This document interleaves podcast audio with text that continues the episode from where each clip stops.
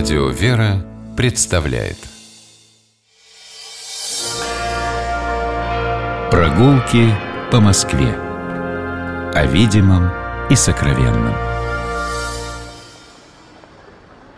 С вами Алексей Пичугин. Здравствуйте, я приветствую вас на улицах нашего замечательного города Москвы.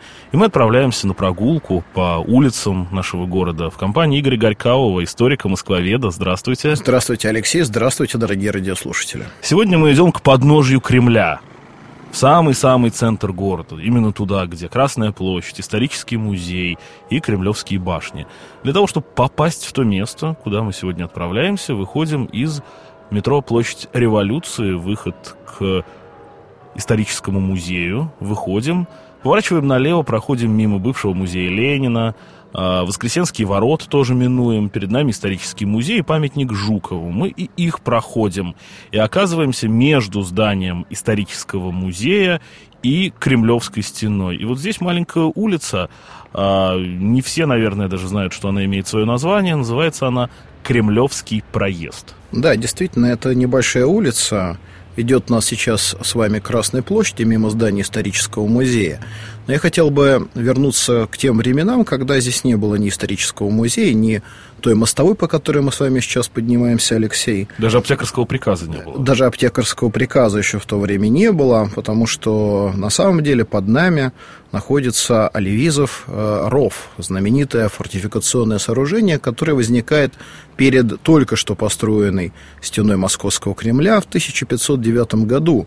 Это фортификационное пристенное сооружение представляло собой каскад прудов, которые перегораживали путь условному противнику, самый опасный для Кремля напольной стороны – и вот а, ширина ну, уточните, этого... напольная сторона это какая? Напольная сторона это та сторона, которая со стороны поля, со стороны суши, потому что если мы посмотрим с вами на Кремль со высоты птичьего полета, мы увидим, что это треугольник. И с одной стороны его надежно прикрывает Москва, широкое русло реки Москвы, с другой стороны река Неглинная, у, у берега которой мы с вами начали наше сегодняшнее путешествие потому что совсем недалеко по территории нынешнего Александровского сада, когда эта река протекала. Ну, а вот с той стороны, где можно было подвести к стене Кремля и пехоту противника, и поставить инженерные сооружения, вот здесь-то и потребовалось соорудить ров. Этот ров э, таит в себе немало загадок до сих пор, потому что как он наполнялся водой? Если внимательно мы посмотрим с вами сейчас на рельеф местности, то увидим, что э, достаточно крутой подъем. А потом будет еще э, более крутой Васильевский спуск к руслу реки Москвы. То есть получается, что э, нужно было поднять э, воду из реки Неглинной для того, чтобы этот ров был наполнен водой. Иначе бы просто эта вода стекла либо в одну реку, либо в другую. То есть это такое довольно сложное гидрологическое сооружение. Гидротехническое, сооружение было действительно очень сложное, потому что на самом деле этот ров был перекрыт еще тремя или четырьмя плотинами, и, как сейчас некоторые предполагают, исследователи, он наполнялся вовсе не водой реки Неглинной, а подземными водами, теми ключами, которые вот эти самые пространства между дамбами э, превращали в э, своего рода пруды. А когда он исчез, и откуда мы про него вообще что-то знаем? Ну, он хорошо, на самом деле, описан на старинных планах Москвы, на Кремлинграде, на Годуновском чертеже, на Сигизмундовом плане начала 17 века. То есть в смутное время он еще был? Он не просто был, а он был одной из главных преград на пути к московскому Кремлю. И, судя по тем планам, э, тогда вот эти, собственно, отсеки рва, эти, можно сказать, пруды, были действительно наполнены водой. А вот если мы посмотрим на знаменитую картину Федора Алексеева, которая изображает, как выглядела арсенальная или тогда еще собаки на башне Московского Кремля в конце 18 начале 19 века, мы увидим, что этот ров сухой, и воды там уже нет. И это... Но ров еще есть. Но ров еще есть. И на самом деле вот этот сухой ров, он э, таковым стал, видимо, или точнее он мог таковым становиться в зависимости от необходимости, потому что существует еще и сведения о том, что вот в этом самом участке Оливизового рва, по которому мы с вами сейчас идем, когда-то был устроен своеобразный такой московский зверинец, потому что когда воды здесь не было, туда у как раз этой самой арсенальной собакиной башни помещали диковинных зверей, которых дарили иностранные монархи монархи, Я знаю историю царям. про слона, которого подарили Алексею Михайловичу. Слон через некоторое время скончался, и Алексею Михайловичу подарили следующего слона, который тоже скончался. И, и так несколько раз И львы, которые тоже, видимо, содержались здесь. Во всяком случае, э, вот, это, вот этот участок Оливизового рва сейчас мы легко можем себе представить, потому что его ширина, она была э, примерно равна ширине этого проезда, около 30 метров. Э, составляла самая большая сторона Левизового рва, и э, мы с вами вот как раз сейчас э, примерно идем по такой улице, которая ширину эту в своих исторических формах зафиксировала. То есть Кремлевский проезд, можно сказать, условно ну, памятник Оливизову рву. Можно сказать и так. И вот э, мы с вами поднимаемся, и действительно вы обратили внимание, что с левой стороны от нас находится э, большое и очень красивое здание исторического музея, но возникло это здание на очень древнем основании, потому что мы знаем, что здесь в 17 веке э, был выстроен земский приказ, очень важное учреждение, которое контролировало жизнь черных слобод Москвы, и не только Москвы. Здесь не только распределялись налоги, но и здесь, например, совершались и судебное разбирательство между жителями Черных Слобод. Это был, можно сказать, такой центр московского самоуправления. Очень важно, что земский приказ, в отличие от других, которые находились внутри московского Кремля, был вынесен как бы вглубь посада, за Кремлевскую стену. Ну, можно сказать, чтобы быть ближе к народу. А вот потом, когда уже во время Петровских преобразований система управления Москвой изменилась.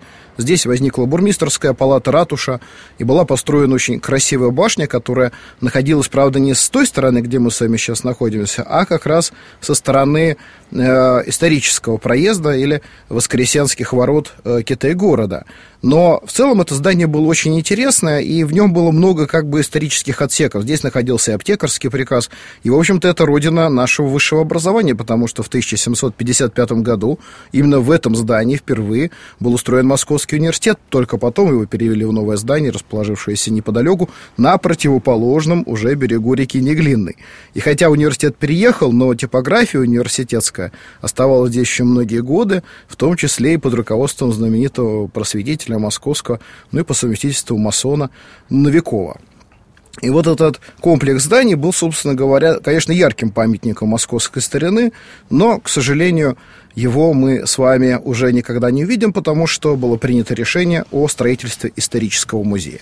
Ну, относительно недавно. Ну как, наверное, относительно недавно а, в рамках, в масштабах истории Москвы. Всего лишь конец XIX века. Да, действительно, э, в 1871 году, э, когда Москве э, готовились провести знаменитую выставку, которая, кстати говоря, проходила совсем недалеко. Некоторые павильоны этой выставки располагались в Александровском саду. Один из ее участников, э, полковник Чепелевский, обратился с письмом к наследнику императорского престола, царевичу Александру Александровичу, будущему императору Александру Третьему, с э, предложением устроить музей, в который можно было бы собрать воедино со всех концов земли русской заветные святыни народа. Действительно, вот какого-то такого музея, который бы рассказывал о духовном пути Руси, в общем-то, в России тогда не существовало. Были картинные галереи, были очень интересные собрания кунсткамеры, но вот такого целостного исторического образа прошлого России ни один из этих музеев не создавал. И это очень э, интересная работа прошла в 70-х, 80-х годах XIX века были привлечены замечательные архитекторы, скульпторы, в том числе Владимир Осипович Шервуд. Ну, которому принадлежит основная идея здания. Основная идея здания, притом надо помнить, что этот человек э, э, имел в себе не только русскую, но и английскую кровь, и э, был знаком с Диккенсом, и вообще многие годы своей жизни провел в Англии, там был очень известным художником, но, тем не менее, вот он как раз очень точно и тонко почувствовал русский стиль, на мой взгляд, и его проект выиграл конкурс, конкурсе, был принят к осуществлению, хотя не без проблем, но все-таки он был осуществлен. И вот сейчас как раз мы с вами уже поднялись, практически вышли на Красную площадь. Я предлагаю немножечко пройти дальше, оглянуться, потому что главный фасад исторического музея смотрит на Красную площадь. И вот сейчас мы посмотрим, но я предлагаю вам еще вспомнить человека, без которого, наверное, исторического музея бы не было. Это Алексей Сергеевич Уваров, которому мы вообще обязаны возникновением... Граф, граф, граф Уваров. Алексей. А, граф Уваров, которому мы во многом обязаны развитием российской археологии, и без которого, наверное, бы исторического музея не было. Безусловно. А, ну вот, э, и, конечно, Иван Егорович Забелин, человек, который э, да, конечно, внес Забелин, да. огромный вклад в нашу русскую археологию, в сохранение древности да. Москвы. И вот сейчас мы с вами оглядываемся и видим э, замечательный, на самом деле, город. По сути, то, что мы видим, это не здание, а это образ древней русской Москвы, и не только Москвы, потому что здесь мы видим какие-то силуэты дворца в Коломенском, здесь мы видим какие-то силуэты, взятые взяты, ну, например, вот эти очертания двуглавых орлов были взяты с э, герба царя Алексея Михайловича. Э, и все вот это, э, конечно, произвело очень сильное впечатление на москвичей, и была решена одна из задач, которую ставил перед Шервудом, вписать новое здание исторического музея в исторический ландшафт Красной площади.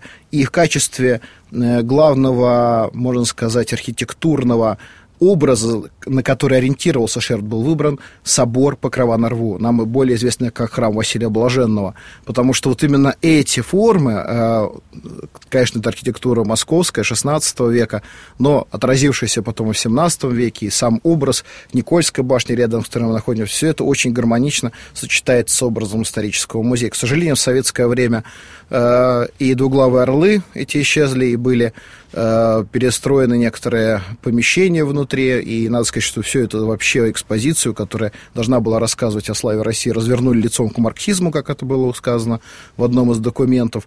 Но все-таки после гигантской реставрации, которая была проведена в 80-е, 90-е годы, мы можем теперь э, вернуться вот в тот исторический музей, который был, и который хранит э, память не только о русской истории, но и о замечательных ее э, почитателях, о великом князе Сергея Александровича, который был куратором этой стройки и создания музейной экспозиции. Конечно, самому императоре Александра III, имя которого носил этот музей, потому что полное название этого музея, к сожалению, до сих пор не восстановлено. Императорский Российский исторический музей имени императора Александра III. Музей можно очень долго рассматривать снаружи, но все-таки важнее всего зайти внутрь и оценить по достоинству все то, что там есть внутри. Одного раза точно не хватит. Туда надо возвращаться, приходить. Я вот лично, честно, вот совершенно горжусь тем, что я вырос в историческом музее, ходил на различные кружки, которые там работали даже в годы его реставрации. Такое место прекрасное и чудесное. Спасибо. Сегодня говорили о историческом музее и о Кремлевском проезде вместе с Игорем Горьковым, историком, москвоведом. Я Алексей Пичугин. Гуляйте по нашему городу, любите Москву и любуйтесь ей. До свидания. Всего доброго. Прогулки по Москве.